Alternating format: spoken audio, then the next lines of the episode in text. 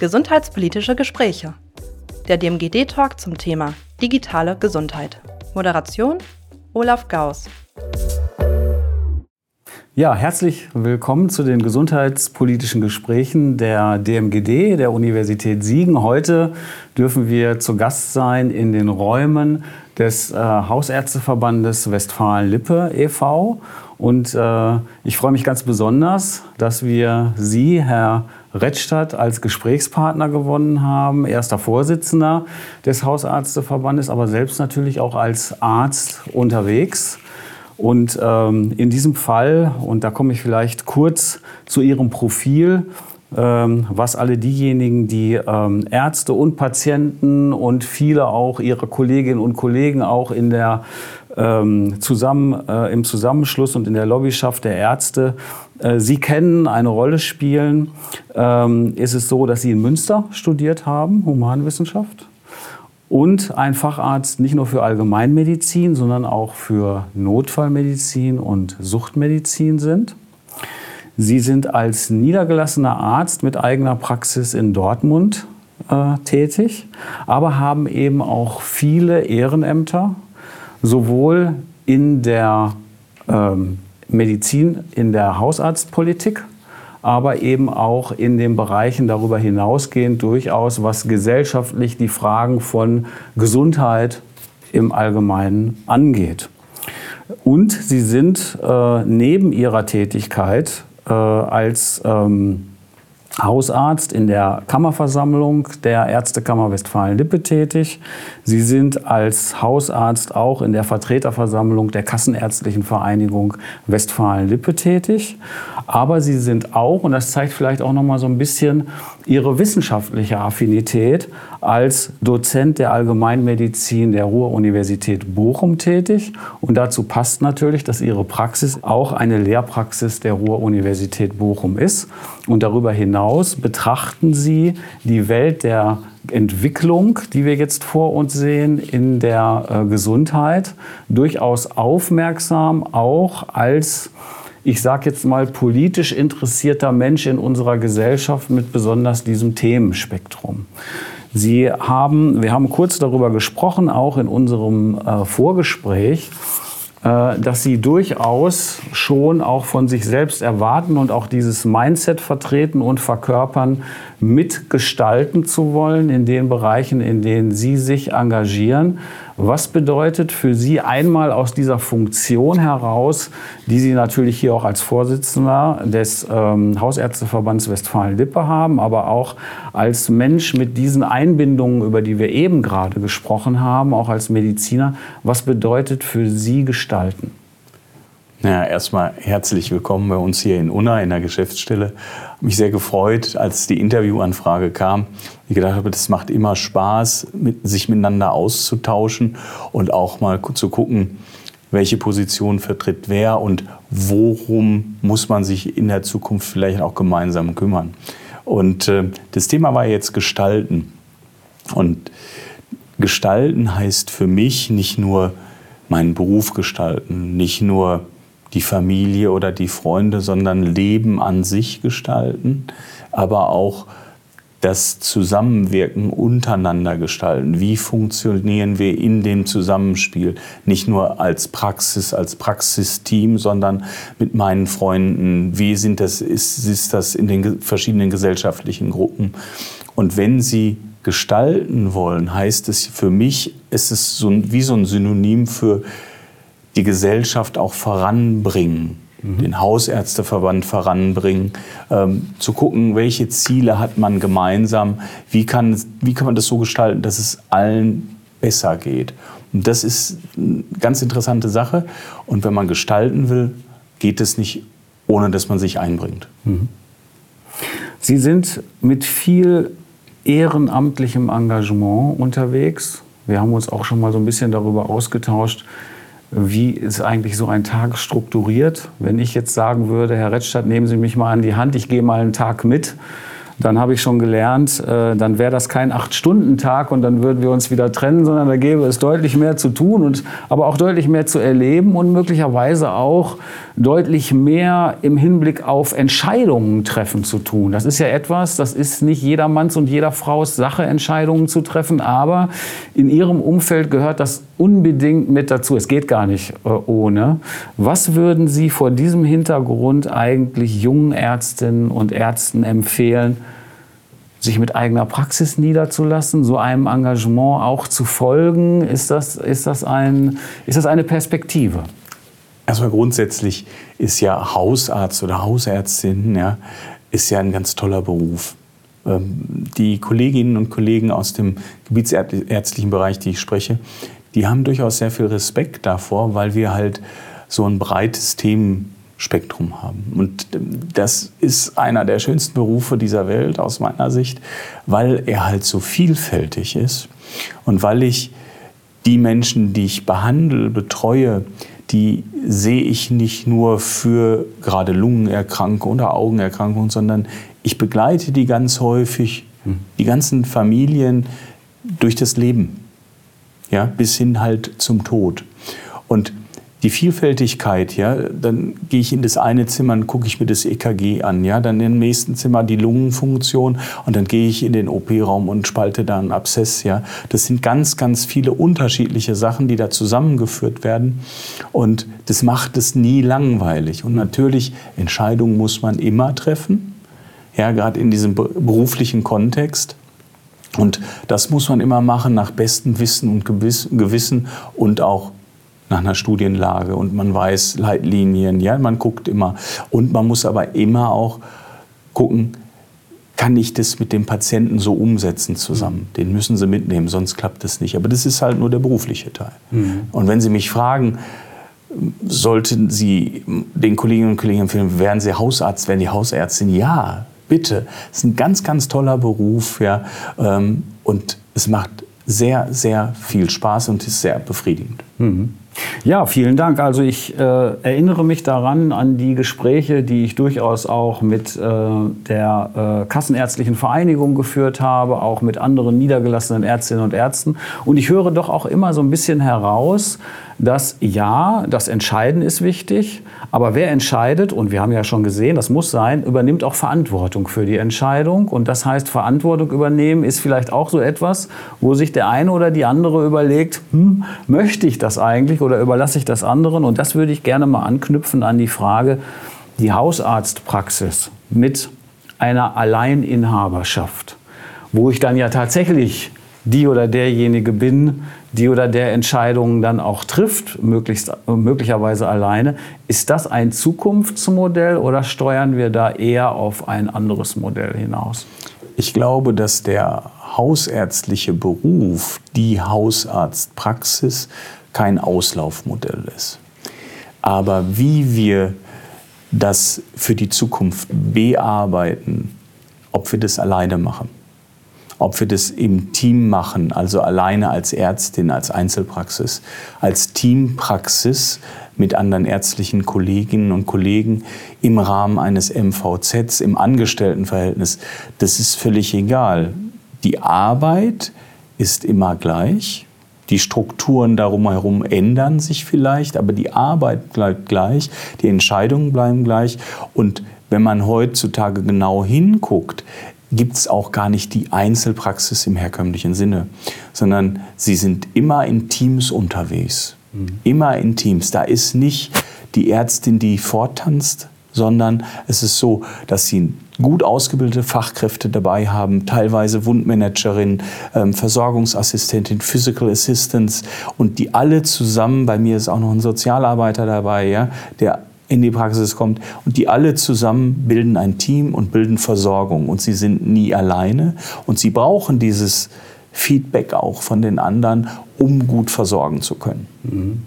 Meine Erfahrung in den Praxen, die ich bisher besucht habe, da ist es so, weil Praxen so organisiert sind und ich glaube, ich wüsste jetzt auch nicht, wie man dazu eine Alternative schaffen könnte, der behandelnde Arzt, die behandelnde Ärztin im Team ist Chef Ne, man sieht das so, wenn man in die Praxis kommt, die Blicke richten sich aus.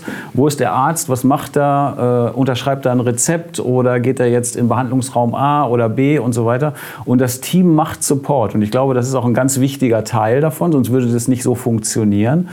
Deswegen dieser Elan, der dann auch für ein ganzes Team wichtig ist, hängt doch, korrigieren Sie mich, wenn ich das vielleicht zu, ähm, äh, zu einfach betrachte, aber hängt doch auch ab von dem Elan und dem Einsatz des Arztes oder der Ärztin. Wo kommt denn der her, dieser Elan? Der muss doch irgendwie erzeugt werden jeden Tag wieder aufs Neue. Ich, ich teile Ihre Perspektive jetzt gerade nicht. Also die, die sichere Dinge. Ähm, der, also wenn Sie bei mir morgens in die Praxis kommen, vor 9 Uhr, ich habe noch nicht genügend Kaffee getrunken und Sie sprechen mich vorne an der Decke von der Seite an, ist es keine gute Idee. Das heißt nicht, dass ich keinen Elan habe, aber ich brauche auch mal meine Anlaufzeit morgens oder so. Ähm, sondern wichtig ist natürlich, dass, egal ob das jetzt der einzelne Chef ist oder alle anderen, dass sie immer die anderen mitnehmen im Team. Aber dieser Elan, den Sie angesprochen haben, der ist dringend notwendig, aber auch ich bin ja nur ein Mensch. Also ich habe mal gute und schlechte Tage. Viel wichtiger ist es, dass Sie das Team, was Sie um Sie drum herum ist, dass das wirklich ein Team ist und so es schaffen, alle so zu motivieren, dass sie Spaß haben an dieser Zusammenarbeit und dass sie auch allen die Möglichkeit geben, ihre Fähigkeiten einzubringen. Mhm. Weil dann haben sie ein hohes Maß an Zufriedenheit. Mhm. Nun ist es so, ähm, dass wir gleichzeitig aber sehen, die niedergelassenen Arztpraxen, insbesondere im ländlichen Bereich, das wissen wir, sind rückläufig im ländlichen Raum. Können wir davon ausgehen oder müssen wir davon ausgehen, dass diese Entwicklung anhält und ist die Versorgung im ländlichen Raum was niedergelassene, ambulant praktizierende Ärztinnen und Ärzte angeht, in den nächsten Jahren ernsthaft gefährdet? Naja, die Statistik lügt bekanntlicherweise nicht. Und die Statistik ist da sehr eindeutig. Immer weniger Ärztinnen und Ärzte, immer mehr Patienten. Und es ist jetzt schon so, dass die ambulante wohnortnahe Versorgung häufig gefährdet ist. Ja. Und Sie können von den Kolleginnen und Kollegen ähm, auch nicht erwarten, dass sie jeden Tag, ich sag mal, 12 bis 14 Stunden arbeiten, ja, fünf, sechs Tage in der Woche und dann noch die Dienste machen. Das schafft auch keiner. Das heißt, wir sind einfach an der Grenze der Leistungsfähigkeit, was die Praxen angeht, was die Kolleginnen und die Kollegen angeht. Und das ist auch schon jetzt so in Teilen von Nordrhein-Westfalen, je ländlicher es wird, ja, aber auch die sozial schwachen Städte der Gebiete der Großstädte, ja, da lassen sich die Kolleginnen und Kollegen nicht mehr so gerne nieder. Dann ist noch das Thema, dass sich die Einstellung zur Arbeit in den letzten Jahren und Jahrzehnten auch geändert hat. Ja? Ähm, aus, ich bin jetzt so ein Oldie, ja? Ähm, 55 Jahre. Da ist es ganz klar, man guckt, man versorgt, man macht und häufig achtet man dann nicht auf sich selber. Die Kolleginnen und Kollegen, die jünger sind, machen das häufig ein bisschen schlauer teilen sich die Arbeit anders auf und sind aber auch bewusst dann auch nicht bereit, ich sag mal, mehr als zehn Stunden zu arbeiten oder sagen nach acht Stunden oder in einer Woche vielleicht auch mal einen Tag frei, weil es ja auch richtig so ist. Mhm. Ja? Mhm. Das heißt, wir, wir, das wandelt sich insgesamt, die Versorgung wird sich wandeln, aber die, die Strukturen müssen sich jetzt auch ändern, weil wir Versorgung in der Form auch jetzt schon nicht mehr aufrechthalten können. Was sagen wir dann eigentlich den Patientinnen und den Patienten? Also das, ich komme auf die Frage deshalb, weil ähm, zusätzlich zu der Problematik, die wir jetzt angesprochen haben, äh, äh, niedergelassene Ärztinnen und Ärzte auf dem Land sind rückläufig, ist jetzt die Rede von einer Krankenhausreform. Und ich will gar nicht in die Struktur der Krankenhausreform einsteigen, sondern was ich fragen will, ist, wenn wir jetzt feststellen sollten, dass kleinere Häuser, kleinere Krankenhäuser in der Region von dieser Reform so erfasst werden, dass sie ihre Arbeit und ihre Liquidität nicht länger aufrechterhalten können. Wo aber tatsächlich auch in Anführungsstrichen ambulante Arbeit gemacht worden ist hier und da. Also im Grunde genommen die Häuser so klein sind, dass sie Unterstützungsleistungen auch für die ambulante Arbeit gemacht haben. Ist das ein zusätzlicher Effekt, der vielleicht gar nicht auf dem Plan war durch diese Lauterbachsche ähm, Krankenhausreform, die sich auswirken könnte? Also, das ist jetzt sehr detailreich, wenn wir das so besprechen wollen. Die Krankenhausreform NRW ist schon auf der Zielgeraden. Unabhängig von Herrn Lauterbach, weil die Bundeskrankenhausreform ist praktisch eine Blaupause NRW. So. Was Herr Lauterbach da macht, ob er die Krankenhäuser mitnimmt wie versprochen oder es dann doch sein lässt und die Gesetze so macht, dass sie nicht zustimmungspflichtig sind bei den Ländern, ähm, das muss ich jetzt noch mal zeigen. Aber ich gucke jetzt mal auf NRW und sage, das war ein sehr langer Prozess, das war ein sehr intensiver Prozess. Die Ärztekammer Westfalen-Lippe hat eine hervorragende Arbeit gemacht, aber auch das Ministerium hat eine hervorragende Arbeit gemacht. Das Landesministerium besonders das Ministerium. Ja, die haben da wirklich langen Atem gehabt. Ja, Herr Laumann hat das schon lange, lange gestoßen, weil allen Beteiligten klar war, so wie es ist, kann es nicht weitergehen. So, und jetzt ist klar, welches Krankenhaus oder es ist ja ausgerichtet nach den Bedürfnissen. Mhm. Und dann wird auch geguckt, welches Krankenhaus kann was leisten, wo muss es Zusammenschlüsse geben und wo ist es auch so, dass man vielleicht das eine oder andere Krankenhaus schließen muss. Das ist definitiv so. Und wenn Sie dann noch mal genau hingucken in die ambulante Versorgung, dann ist das, was die ambulante Versorgung Kassenärzte, also Hausärzte und Gebietsärzte zum, was wir jeden Tag in Westfalen-Lippe, in Nordrhein-Westfalen oder auch in ganz Deutschland, was wir da machen, da kommt kein einziges Krankenhaus mit. Ja, kein einziges Krankenhaus kommt damit. Und das macht mich, was die Krankenhausreform angeht und die Bundeskrankenhausreform, so ein bisschen traurig, weil wir dann nämlich über Level 1i sprechen müssen. Dieses Level 1i haben wir ja, und zwar schon lange, das sind nämlich die hausärztlichen Praxen die versorgen und zwar in einem ganz breiten Spektrum ganz viele Patienten. Deswegen glaube ich, die Sorge zu sagen, da wird ein kleines Krankenhaus zugemacht und dann gibt es Engpässe in der Versorgung, rein Statistik ist es nein, nicht. Mhm. Aber ein wichtiges Thema neben dieser Krankenhausreform, die in NRW wirklich auf einem sehr guten Weg ist, ähm, ein wichtiges Thema ist letztendlich die Patientensteuerung. Mhm. Das ist nämlich das Thema, mit dem, was extrem wichtig ist für die Kostenträger, aber auch für das Gesundheitssystem. Und da lassen Sie mich ganz klar sagen, solange Sie allen Patienten immer alles versprechen und zu sagen, Sie haben hier Ihre Krankenversicherungskarte, du musst nur deinen Beitrag zahlen, du kannst hingehen, wo du willst, du kannst machen und tun und lassen, was du willst, egal zu welcher Uhrzeit. Wenn das nicht aufhört, und das nicht systematisch und gut gesteuert wird, zum Beispiel durch Hausarztverträge, mhm. ja, wo der Hausarzt erst oder die Hausärztin erst drauf guckt, um dann zu entscheiden, wir brauchen die und die Diagnostik, wir brauchen die und die gebietsärztliche Kompetenz, um das dann rund zu machen. Solange sowas nicht passiert, also Patientensteuerung, mhm. solange wir, werden wir mit diesem Gesundheitssystem in dieser Form keinen Blumentopf gewinnen. Würden Sie sagen, dass diese Patientensteuerung, von der Sie ja gerade ausgeführt haben, äh, dass sie und warum sie wichtig ist, hängt die für Sie auch zusammen mit dem, was wir jetzt alle immer ähm, äh, besprechen und diskutieren, schon so lange mit der digitalen Transformation in Arztpraxen? Hat das einen Zusammenhang? Und wenn ja, wo liegen denn da eigentlich die größten Herausforderungen? Denn Patientensteuerung kann ich mir digital unterstützt, mindestens innerhalb von Arztpraxen, aber vielleicht auch darüber hinaus, wenn es etwa um Patientenwege geht, aus der Arztpraxis ins Krankenhaus oder aus dem Krankenhaus möglicherweise auch mal in eine Pflegestation und so weiter. Das sind ja Kommunikationen, die da nötig sind, die möglicherweise auch digital unterstützt sein könnten. Wir sind ja, was Digitalisierung angeht, jetzt in Europa gesehen, auch im Vergleich, jetzt nicht gerade auf den vordersten Plätzen. Das ist eine nette Formulierung auch dafür, dass das bei uns sehr lange gedauert hat mit der Digitalisierung, dass wir an vielen Stellen sehr zurückhaltend waren und dass man auch ganz häufig in den falschen Runden die falschen Entscheidungen auch getroffen hat. Also das muss man ganz klar sagen. Ja. Das hätte man viel eher, viel besser machen können, ja. Wir stehen jetzt an einem Punkt, wo das langsam vorangeht, wo es elektronische Gesundheitsakten geben soll. Die AUs werden jetzt digital versendet, es gibt E-Rezepte.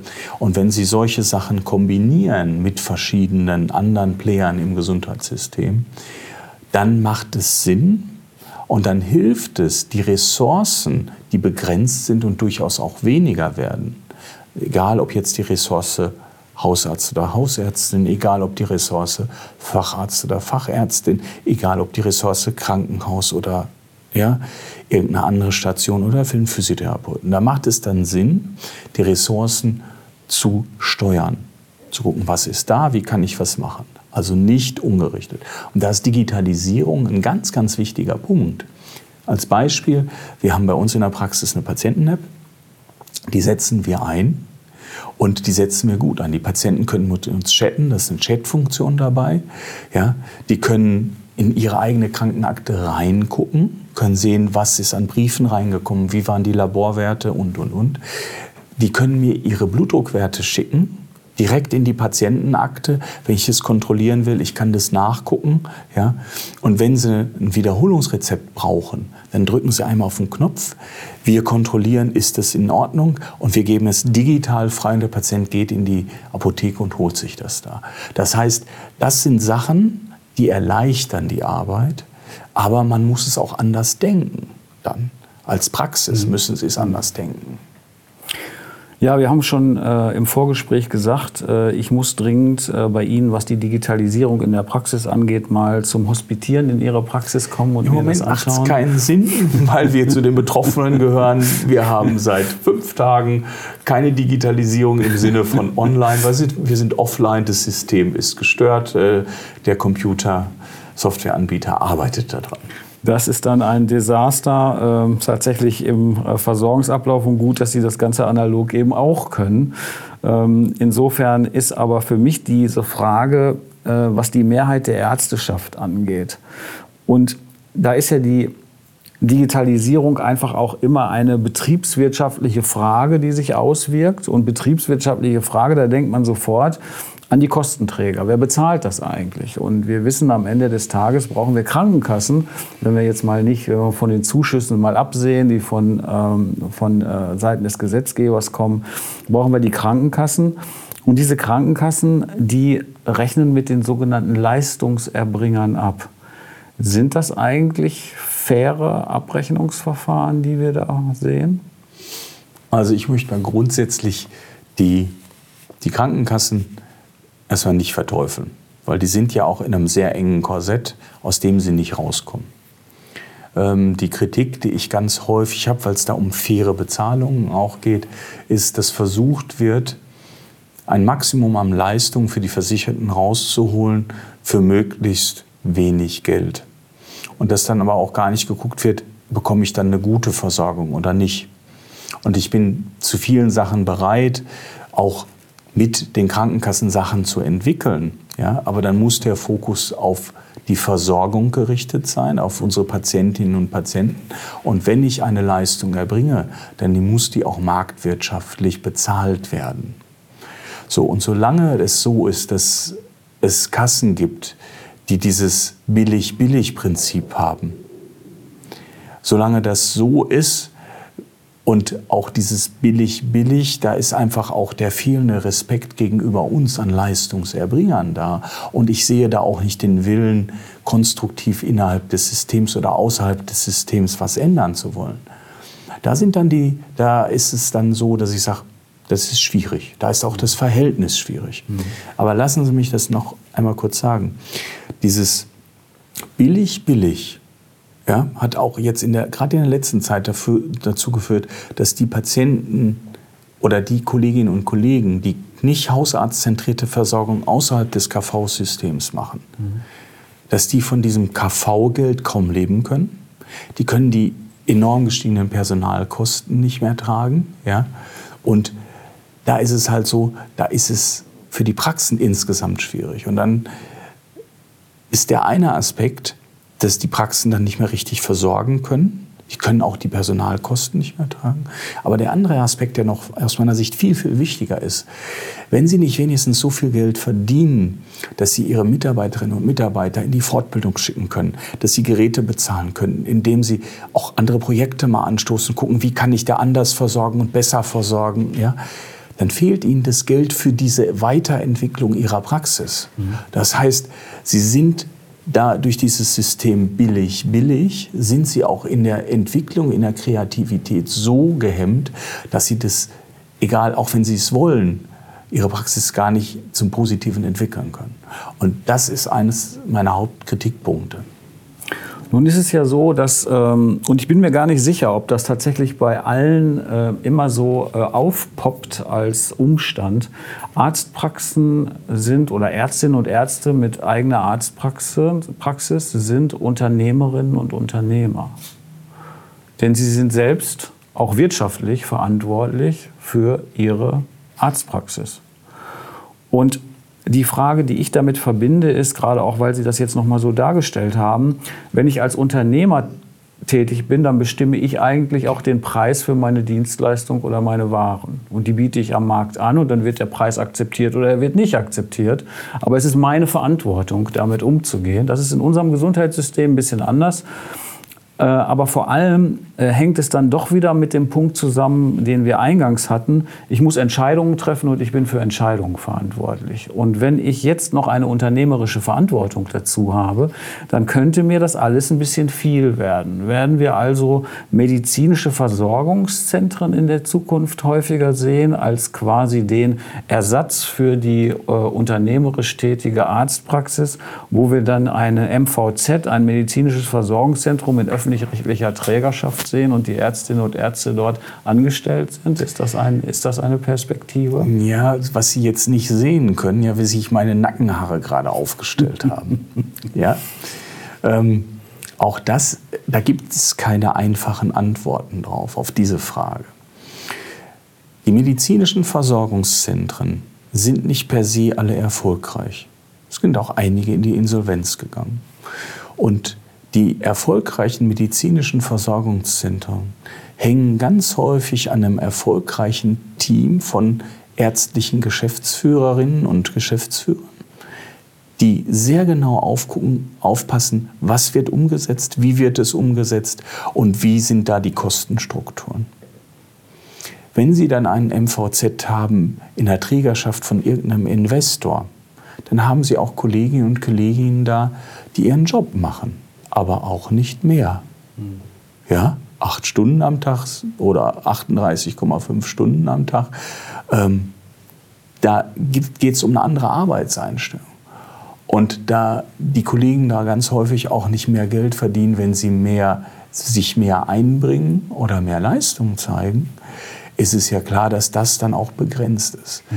Und dann müssen sie mir den öffentlichen Gesundheitsträger zeigen, der finanziell erfolgreich ist. Nehmen Sie ein MVZ in öffentlicher Trägerschaft. Ja? Und dann gehen wir mal die Zahlen durch nach zwei, drei Jahren. Meine Erfahrung auch in der Kommunalpolitik hat gezeigt, immer wenn es um öffentliche Trägerschaft geht, mit dem ganzen Apparat, der dahinter hängt, ist es schwierig, erfolgreich zu sein. Und das ist auch wieder die nette Formulierung. Lassen Sie mich am Schluss noch eine Frage stellen, die, glaube ich, auch für viele hier, die äh, uns zuschauen, interessant ist. Wenn Sie das alles zusammenfassen, was wir diskutiert haben, wie würden Sie den Arzt, die Ärztin der Zukunft beschreiben? Was ändert sich? Wahrscheinlich, sicherlich. Aber was bleibt vielleicht auch gleich? Bei den Hausärztinnen und Hausärzten der Zukunft wird sich bestimmt nicht ändern, der Patientenkontakt, dieser nahe Kontakt, dieses Versorgen über, eine lange Zeit, über einen langen Zeitraum und das Bewerten von bestimmten Lebenssituationen im Zusammenhang mit den Befunden und dem möglichen Therapieansatz. Das wird sich nicht ändern. Aber es wird sich vielleicht was ändern, dass die Ärztin der Zukunft vielleicht nicht mehr fünf Tage in der Woche in der Praxis ist. Ähm, macht vielleicht einen Tag Videosprechstunde von zu Hause aus. Ja? Es wird ähm, so sein, dass man vielleicht Arbeit auslagert. Es wird sicher so sein, dass das Team in der Praxis, die verschiedenen Professionalitäten noch viel, viel wichtiger werden. Der Hausärzteverband hat da auch ein sehr spezielles Konzept, wo solche Sachen zusammengeführt werden. Also es wird interessanter werden. Es wird mehr so werden, dass jeder seinen Lebensansprüchen auch gerecht wird und seinen Lebensbedingungen mehr gerecht wird.